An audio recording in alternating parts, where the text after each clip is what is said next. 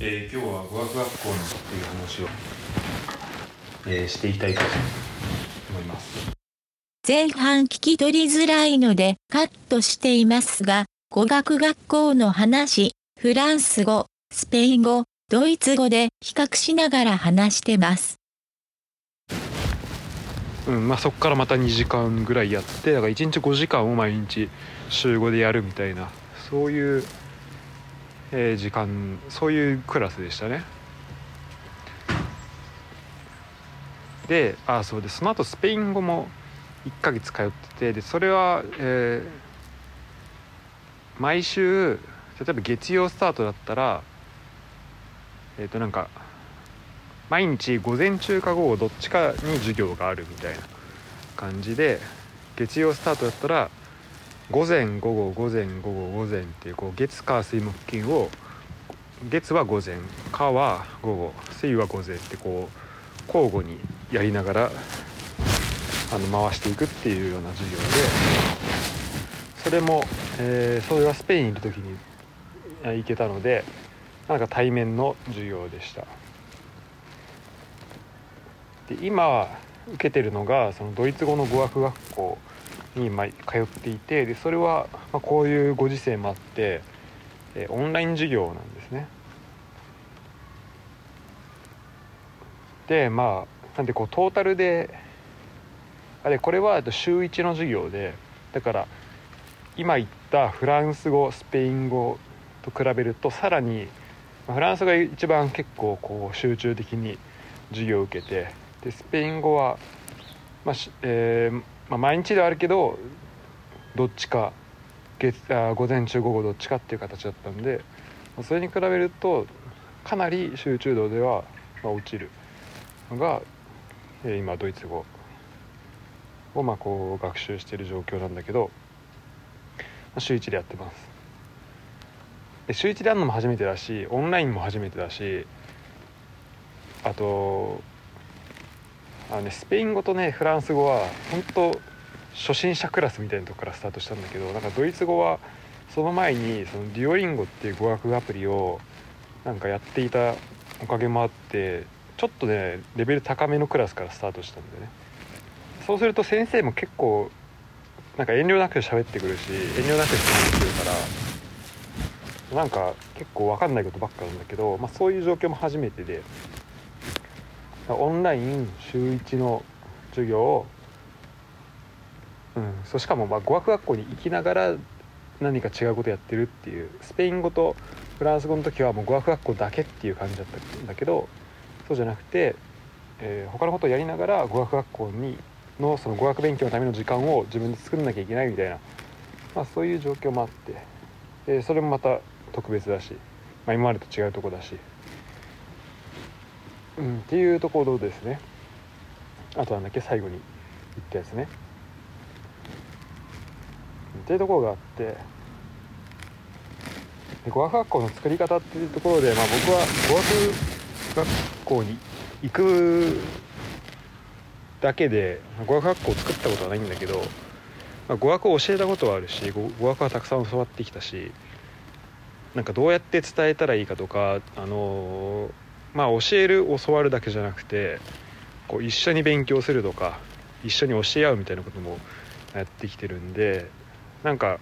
そこを通じて考えたことではあるんだけどやっぱねこう語学を学ぶのの、まあ、プロは誰かなこう学ぶ方のプロ教えるんじゃなくて勉強する方のプロで言うとどういう人がいるかなっていうとこれは間違いなくあの赤ちゃんとか小さい子供なんだよね。これはもう間違えずに間違いを恐れずにもう何回も何回もこうトライをしていってでそのやっぱトライする量が尋常じゃないんだよねこの赤ちゃんって。で間違えてても気にしないし、うん、でそうやっていくとどんどんどんどんなんか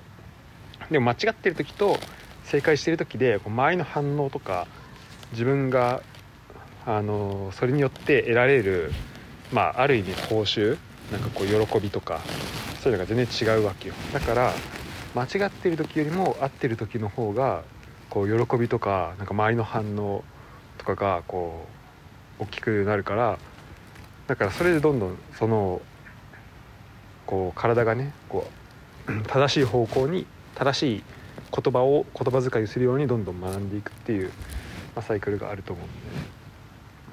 これはまあ最強の例なんだけどその赤ちゃんとかっていうのは。だから今このまあ20代20歳超えて俺フランス語で勉強したのも20歳を超えてだったしスペイン語もそうだし、まあ、ドイツ語もドイツ語なんてこの23ヶ月でこう語学学校行き始めたんだけど、まあ、そこでやっぱ一番大事だなと思うのはこの心理的安全性っていうところだと思うんだよね。こう安心して授業に参加できるかとかだからその参加してる時ものこう自分の発言だったり先生の話聞く時にどれぐらい安心して取り組めるかっていうところで、まあ、ここはなんかあのやっぱ最初なんか語学特に大人からスタートしてなんか慣れてないうちとかあと、まあ、これ何回か話したことある気がするけどやっぱリミットがある時いつまでにこれをあのフランス語だったら例えば2ヶ月俺が言ってたけど2ヶ月後にはこういう風になっていたいっていうこうゴールが見えていると、まあ、そこで例えば焦ってあの焦ってしまってこう授業中もなんか本当はここまで行かなきゃいけないのにまだ自分はここまでしか分かってないみたいな。なんかそういう状況にまあ落ちることもまあそれはありえるんだけどでも基本的にはこの心理的安全性を作るのはこの語学学校を作る方とかその授業をあの運営するその先生の力って結構なんかどういうどういう先生がどういうアプローチとかどういう進め方をするかでこの心理的安全性この生徒が安心して受けられるかっていうのをにすごいあの左右すると思うんでね。でそれで言うとうんと本当にねなんか語学学校の先生すごいなと思うのは、まあ、今まで、えー、ドイフランス語スペイン語ドイツ語含めて、まあ、一応英語もなんか最近オンライン英会話とかやってるけど、まあ、ちょっとすごい時間短いんで、まあ、とりあえずその3つに絞って喋るとみんななんかこのそのフィードバック生徒に対するこうこう授業の作り方だったりあとこうした方がいいよとかこういう言い方あるよっていうののこう伝え方がすごいうまくて。でこれはなんかねあの語学学校だけじゃなくてなんかいろんなことに共通してあの言える話だなと思うんでね。でまずまあ俺が思うなんかどういうところがその語学学校の先生、まあ、特に今俺が受けてるそのドイツ語の授業の先生の進め方がすごいうまいなと思うんだけど、まあ、それもそうだしだからそのままず何がすごいのかその語学学校に語学学校を作る上でだから必要なことだよね。って何なのかって話とあとなんだっけ。あそうあとまあそれをまあ一般化していった時にはどういうことになるのかって話をしていきたいと思うんだけどうんまずその語学学校の先生今俺が授業を受けてる先生はもうすごいねこう時間をくれるのね生徒に。で、えーと、今レベルで言うとヨーロッパのあの言語のその何学習レベルをどうやって測るかっていうと英検とか漢検だったらなんか1級からなんか4級とか5級とかまであると思うんだけど、えーと、ヨーロッパの語学の場合は A が一番あのビギナーレベルでで ABC とどんどんレベルが上がってってで ABC の中にも A A1 と 2B1 と 2C1 と2っていうふうにレベルが分かれていて今俺はそのうちのまあ A の2にいるわけなんだよね。で C の2までいったらもうほぼネイティブっていう感じなんだけどで今俺 A の2にいてでまあ俺はそのボキャブラリーまだ少ないし少ないけど少ないしそうね。まあ喋るってことに読むに関してはまあなんか辞書片手だったらなんか文法的なところはまあかなり問題なく読めるようになってきたんだけどやっぱ喋ったりするとか聞くってところが全然まだできてなくてでだから表現する時もなんか言いたいことがうまく出てこなかったりするしそこでちょっと止まったりとかあとなんかあの調べながらこれオンラインオンライン語学学校のいいとこでもあるけど、まあ、こうちょっとあの横に Google トランスレーター置きながらトランスレーション置きながらあの喋るみたいなことをやっているんだよね。まあ、結構みんなそんな感じであだまあ俺の他の人の方が多分レベルでちょっと高めなんだけど俺の体感だと。でもまあ喋るのに時間かかるし単語結構基礎的な単語がまだ出てこないみたいなそういう段階だからそこは英語で言ってでその英語に対その英語の単語に対してその先生が「あそれはこういう意味ねあこう言いたかったのね」っていうのをまあドイツ語で返してくれる、うん、なんかそういう状況なんだけどだからもうみんな結構喋るのに自分の言いたいこと言うのに時間かかるわけよでそれをあの本当に、まあ、俺が喋る時なんてもう本当なんだろう文法的にもどれぐらい合ってるか分かんないところをこうゆっくりちょっとずつ伝えるみたいな感じなんだけどもうそれをしっかり待ってくれるんだね先生はね。なんか途中で自分でなんかまとあのあこういうことねみたいなのを、まあ、最後にはまとめたりもするけど途中でなんか遮って喋るってことはなくてこう生徒が喋ろうとしてたらそれをちゃんとも耳を傾けるっていうのを、うん、すごいやっていてこれはすごいあの語学学校をの中でその心理的安全性っていうのをこう生徒に与えるためには、まあ、すごい大事なことだなっていうふうに思いました。これまず1個時間を与えるっていうこととでもう1個が、うんとまあ、情報をしっかり与えるっていうこと。これは一つはしっかりとこう何回でも繰り返す。でも何回繰り返してもあのその先生がなんだろうな別に繰り返すことは普通で例えば先生が俺に質問してきた時に俺が分かんなくてもう一回言ってっていうことがあるんだけどその時にその1回目となんだろうなこの生徒にあ繰り返させちゃってるなっていうのを、まあ、感じさせないようなこう言い方でまたあの言う。なんかその、まあ、言い方だったり言葉遣いだったりっていうところになるんだけどなんかそこもすごい今の先生うまいなと思って。だからあのこっちも分かんなくてもあのもう一回言ってっていうのをすごい気軽に言えるし。でやっぱ分かんないままその分かった感じで聞いてっていうのが一番良くないから。っていうのはあってだからそこでちゃんとねこう繰り返して聞いた時にそのちゃんとした情報を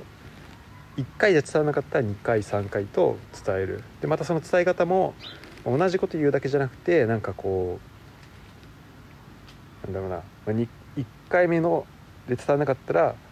2回目3回目また違う表現でこう質問をあの変えてみたりとか、まあ、してみる。っていうところはすごい必要かなと。あのすごい大事だなっていうのが、まあ、その情報を正確に与えるっていうところの1個目と。あとこれは、まあ、ちょっと賛否あると思うんだけどあると思うしちょっとこのオンライン授業になったからこそっていうのがあると思うんだけどあのこのネットでねとかチャットとかでちゃ正しいスペルを、うん、なんかすごい書けるっていうのはすごいあのこのこれなんかオンライン授業の良さではあってあの対面の授業でもなんか分かんない単語とかあった時にこうホワイトボードに先生書いたりするんだけどまあ、それ時間かかるしあとそれやってる間ってなんかこう生徒の話をなんか聞いてない感じが出ちゃうんでね先生がそれ書いてると。本当は聞いてるんだけど聞きながらこう例えば先生徒の言い間違いとか分かんなかった語彙とかをこうホワイトボードに書くみたいなことを先生するけどそれはこうなんか生徒からするとあれ先生聞いてるのかなみたいなこうやっぱ不安を与えることになるからだそういう意味であのチャットでで、まあ、ブラインドタッチできれば、まあ、せそうこう聞いてますよっていうこうポーズを取りながら自分のこう手元でこうこういうこの語彙をこういう語彙があるよっていうなんかリスト化することもできるからだから喋り終わった後にあじゃあ今出てきたぼあの言葉の中で文法的にこういう言い方にした方がいいよとか語彙はこういうのがあるよっていうのを、まあ、言える言うことができるから、まあ、それはとまず、えーと、こっちは多分オンラインで、まあ、オンラインの方が、まあ、圧倒的にいいことの一つだと思う。単純にこう手書きよりもあのタイピングした方が書くの早いっていうのもあるしね。あとそうであの手書きのこう日本にいるとなかなか気づきづらいところのなんか、まあ、意外なてかそう、ね、こっち来て分かるところなんだけどやっぱねあの特にフランスの語学学校行った時そうだったんだけど先生のそのね手書きが手書きの文字がねもう何書いてあるか分かんないっていうことがめちゃめちゃあるんだよね。あの本当なんか独特の書き方するしなんか R とか小文字は本当なんかこうもうなんか筆記体みたいに書くんだけどなんか最後ピョンってやるだけどだったりとかあと小文字なんだけどなんか大文字の R を書いてみたりとかとなんか大文字の M はなんかこうなんつうの鳥居みたいな。なんかそういうあなんつうのこうパイみたいなね。あの大文字のパイみたいななんかそういう感じの文字書いてみたりとか。で俺は最終的にそっちに慣れちゃったんだけど。し、ままあ、実生活ヨーロッパ住むとしたら結構そういう場面にも出会うからあのそれはハンドライティングは知っといた方がいいんだけど、まあ、語学を学ぶっていうそのなんだろう、まあ、文法だったりこう喋ったりとかあとこう単語を語彙を知ったりとか自分で練習するっていうところでなんかこう心理的安全性を高めていくには、まあ、そこってちょっと邪魔になる部分でもあるからそこの手書きじゃなくてこうパソコンの文字であの書けるっていうのはすごいいいこと。で生徒もそれをもうコピペしたら Google トランスレーションにこう Google 翻訳とか DeepL とかに書けるってあの翻訳できるわけよね。まあ、すぐにその翻訳できてしまうとかあと、ま、辞書じゃなくて Google 翻訳だったり DeepL だったりっていうのを使うってところの、まあ、是非はあるんだけどあのまあなんかきっかけとしては全然そこでいいと思うんだよねなんかそこちゃんと勉強したいってなったら辞書とか使った勉強でいいと思うけどこう継続して特に毎日授業があるとかじゃなくて週1の授業とかの場合はこの週 1, 1週間で1回の授業のその間にどれだけドイツ語を自分で勉強したいなって思わせるかだと思うからあのそこの授業を1週間に1回の授業をあんまりきつくしすぎてもなんかこう生徒にのなんかモチベーションがなんか上がらないというかドイツ語にを好きにさせるってことが、まあ、ちょっと難しくなるのかなっていう気も、えー、していてだからそういう意味でえー、なんだっけあそうだからこうえっとタイピングでそうやって書けるっていうあのチャットで分かんない語彙とか文法とかを伝えられるっていうのはすごいいいことだと思います。あだからもう一個これこっちがちょっとあの実際どうなんだろうっていうところではあるんだけど、まあ、それがあのだからまあ分かんない単語とかをあのすぐ調べるっていうところのまあ是非だよね。だから今ちょっとまあ軽く言ったとこだね。でそれはなんか先生のなんか最初のフランス語の学校ではなんかその分かんない語彙とかはまあ先生なんか自分でなんか辞書とかは使わないでみたいな。特にフランス語英語の辞書とかは使っちゃダメみたいなことをまあ言われるんだよね。でそれは何でかっていうとそのなんか使い方とかをあのなんだろうな。なんでなんだろう。だか自分でこ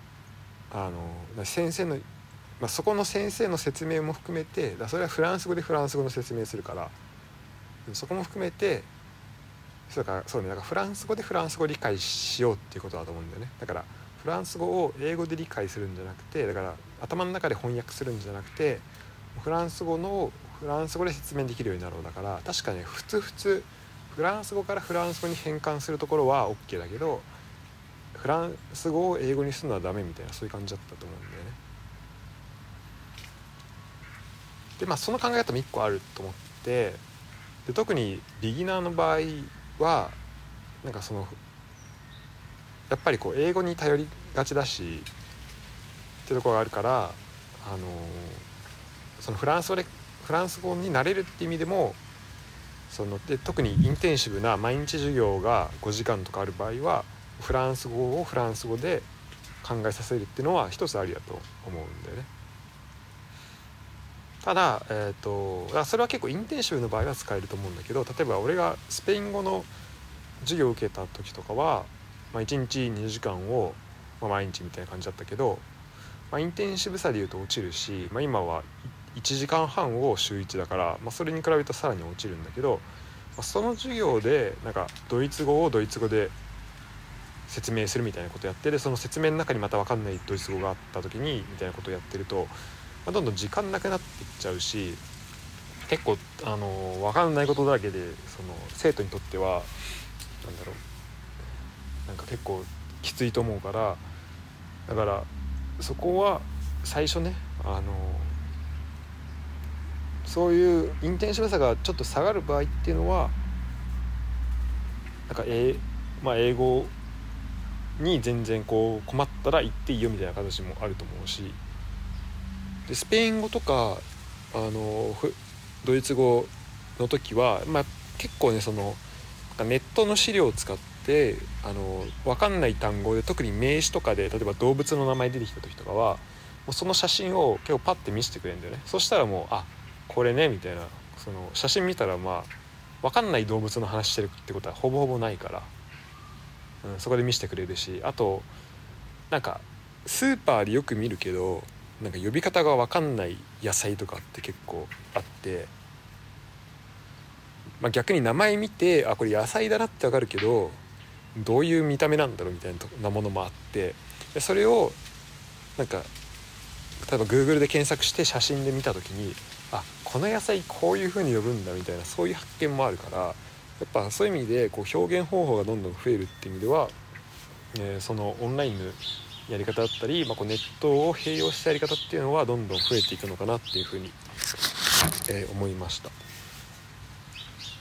あ、一方で、ね、この、ね、生徒同士のインタラクションがちょっと減っちゃったりみたいなことになりがちだからこのオフラインあオンラインの方だと。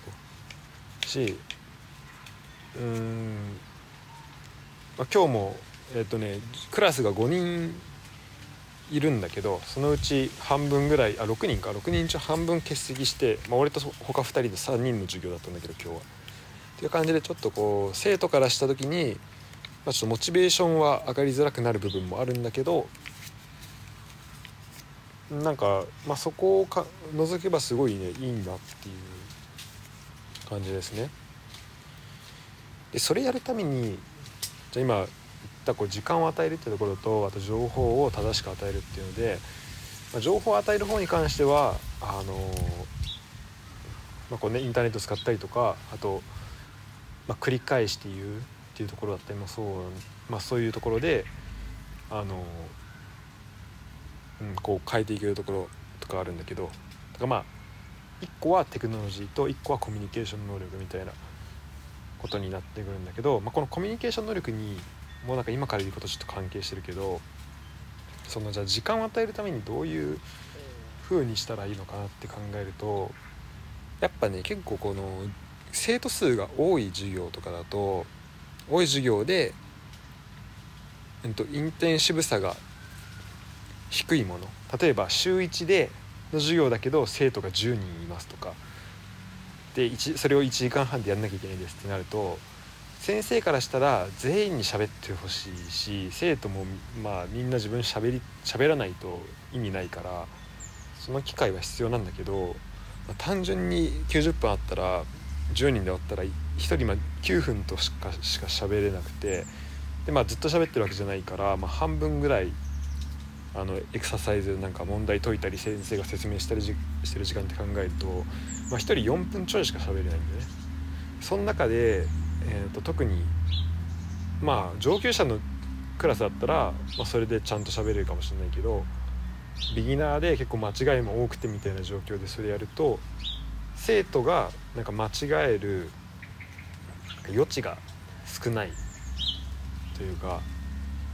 あの先生もあんまりそれを生徒が間違えてなんかこう言いたいことが分かるまで何回か繰り返していってもらうっていうことそこを待つことができなくなるしあとあと先生も繰り返して説明する時になんかこう残りの時間とかを気にして結構こうストレスが溜まった状態で進めることになっちゃうと思うんだよね。だ結果的にあのー、多分語学学校やる上で一人の先生が多くの生徒見れた方が、まあ、収益的には上がると思うんだけどそれやると結果的に生徒の満足度は、まあ、激落ちすると、えー、思っててそういう意味で今の俺がやってるとこ俺の今通ってるとこだとあの1人1クラスがま5人ぐらい56人とかだから、まあ、かなりね、まあ、ちょうどいいぐらいなんでね。で今欠席者がさっきも言ったけど半分ぐらいいると、まあ、3人で。で3、えー、で俺ともう2人ででその3人で対先生1人ってなると、まあ、この参加してる生徒のなんか多様性というかなんかあこの人こんなことを考えてたんだってなる頻度は下がるんだけど、まあ、自分が参加できる時間は上がるし、まあ、絶対そっちの方が大事だからあので先生も待ってくれるしあの参加してるせい他の人とも、まあ、人数少ない分その人の話たくさん聞けるし結構こう親近感を持ってあの接することができるというか。そのコミュニケーションを、ま、取れるように、うん、なると思うんだよね。だからそこはすごいいいことだなと思っててこの語学学校を作るって考えた時にその1クラスあたりどれぐらいの生徒にするのか。そこの1クラスにじゃどういう機材を用意するのとかするのかとか先生には、えっと、チャットでこういうこと書いた方がいいですよっていうのはなんかどんなことを促すのかみたいなことはこう学校を作る上では結構考えれるポイントなんじゃないかなっていうふうに思います。で最後に、えーまあ、これをねちょっとこう一般化して考えるっていうことなんだけどまあ、これはねこの語学学校の作り方っていうのはすごい一般化その日常生活とかこの仕事とかに活かせる話だと思っててなんでかっていうと語学を教えるっていうのはあのもう分からないことを教えるの、まあ、究極系だと思うんだよね。例えば日本語でなんだろうなんか専門用語とかあとじゃあそのそれじゃコロナのあのワクチン例えばワクチンってどうやって働くんですかとかっていうのを聞いた時にこう分かんない言葉とか用語とかはあるかもしれないけどそこ以外のこう論理的な構造とかを伝えることはできるよね。例えばここには〇〇っていうものがあって例えば人間の体には〇〇っていうものがあってでそれが〇〇を〇〇っていう悪いことを引き起こしてますでこのっていうものを入れるとその悪いものに作用してあの次からまた同じ悪いものが来た時にこうそこに対するなんか対策ができるようになりますみたいなこうなんかな話の流れがを一応作ることができると思うんで。でも語学を学ぶ時ってあのもうそこが基本、まあ、特にビギナーに教える場合はそこが基本的にもうゼロと考えなきゃいけないし、まあ、その今なんかワクチンの話とかだったら、まあ、結構そのなんだろう医学的なとこだったりするからすごい一般的な話題だけどじゃあそれがもっとこうなんだろうな例えば仕事の仕方とかその文化的なとことかそういう国独特のものとかになってきた時にそのまず背景を共有するところから始まるし、うん、だからそれ背景を共有するところとあと語学をわからない言葉であの分からない言葉を学ばせるっていうところを、まあ、一緒にやらなきゃいけないっていうところがあってだからどういうふうに伝えるかとかそのそこも大事だしやっぱこう学ぶ側もめちゃめちゃこう心理的な不安が高まりやすいとこだと思うんだよね。だだって日本語で例えばワクチンの説明してって言われてあ説明されて分かんなかったらここが分かんないんでっていうことをここ分かんないんでここってどういうことですかとか、うん、そういう聞き方できると思うけど、うん、俺は今だとまあ Google 翻訳使わないとそこまでちゃんとした質問ってできないしあの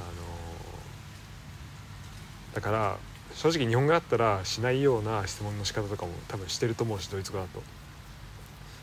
と思うんだけどだからそれでも別に質問聞いていいよっていう姿勢をこう教える側ができるかっていうところそこっていうのは結構あの語学語学の学習関わらず結構大事なところなんじゃないかなというふうに思いました。ということで、えー、長くなりましたけど、えー、語学学校の作り方について話しました、えー、最後までありがとうございました。